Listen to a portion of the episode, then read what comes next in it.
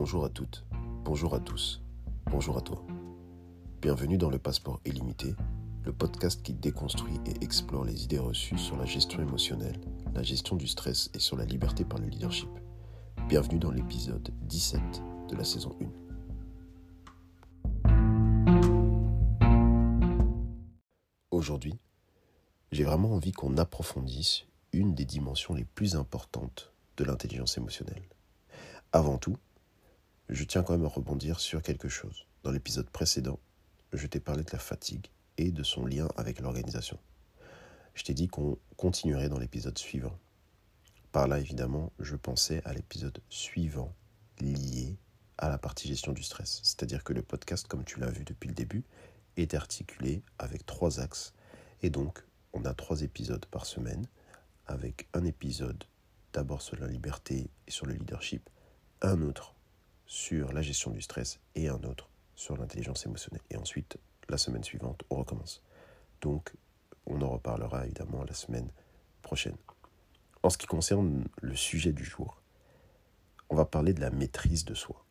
Alors, je l'évoquais un petit peu le mois précédent, mais ici, on va vraiment rentrer dans cette deuxième dimension de l'intelligence émotionnelle qui est une des clés.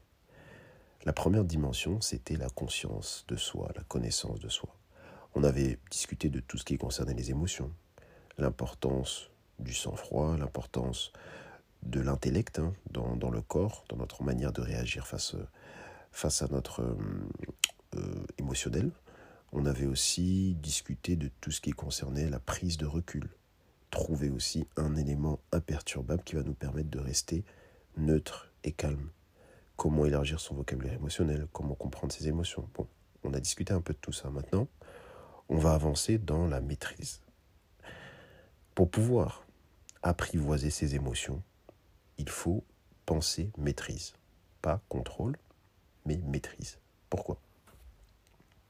L'idée du contrôle est une idée intéressante.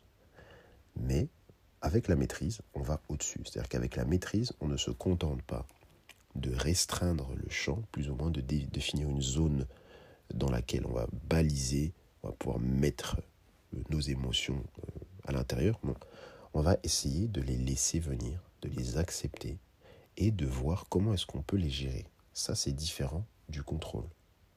Le contrôle, il y a quand même cette notion de je, mets ça dans une boîte et puis euh, bah, je la garde. Tant que je garde la boîte fermée, ça va. Tant que je garde ça à l'intérieur bien balisé, ça va aller. Alors que la maîtrise, c'est être capable d'accepter la chose, et de pouvoir savoir comment est-ce que je peux gérer cette chose-là. Là, évidemment, on parle d'une émotion. Par exemple, quand tu penses à la tristesse, quand tu es triste, tu penses à quelque chose qui te rend triste. Qu'est-ce que tu peux faire de cette émotion?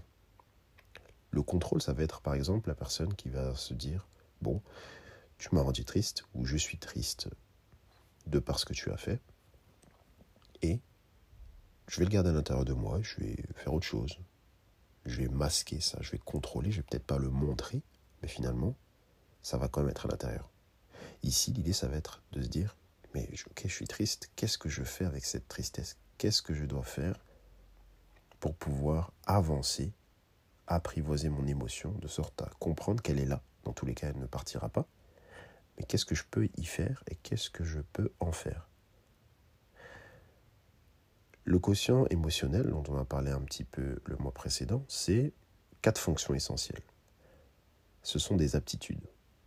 L'intelligence émotionnelle, c'est une aptitude. On avait parlé de l'intelligence et de l'émotionnel. Mais l'important, c'est de comprendre que c'est une aptitude, ça s'apprend. Et qu'est-ce qu'on a dans ça? C'est évidemment ces quatre grandes fonctions, la capacité, l'aptitude à identifier l'état émotionnel et celui des autres, donc son état émotionnel et celui des autres. Et ça, on va pouvoir le faire bien sûr grâce au vocabulaire émotionnel, grâce à l'analyse. Voilà. Ensuite, on a l'aptitude à comprendre le déroulement naturel des émotions. C'est-à-dire qu'une émotion, on en a parlé juste avant, elle vient, elle part, elle arrive d'une certaine manière, elle reste à l'intérieur de, de toi d'une certaine manière, et elle se manifeste ensuite encore d'une autre manière et elle va peut-être ressortir encore d'une autre manière. Il faut accepter qu'il y ait un processus qui va être naturelle et non pas essayer de diriger le processus. Ah, elle vient, alors je dois la cadrer comme ça et ensuite repartir comme ça. Non. Elle vient et on voit qu'est-ce que je fais de cette émotion. Ensuite, l'aptitude à raisonner. Troisième aptitude, raisonner sur ses propres émotions et celles des autres. Très important aussi. Remise en question, on raisonne. Enfin, l'aptitude à gérer les émotions.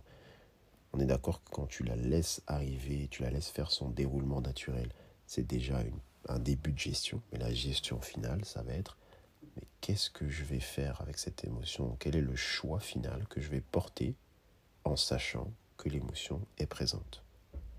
Voici un des fondements de l'intelligence émotionnelle.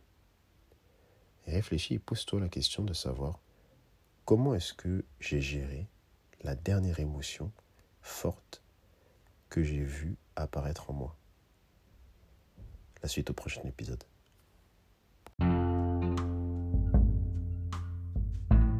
Pour nous suivre et ne rien louper de notre actualité et des services additionnels proposés, abonne-toi à fullmindedness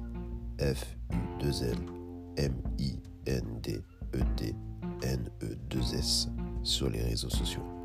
Bien sûr, abonne-toi au podcast sur ta plateforme de podcast préférée en activant les notifications pour recevoir une alerte à chaque nouvel épisode.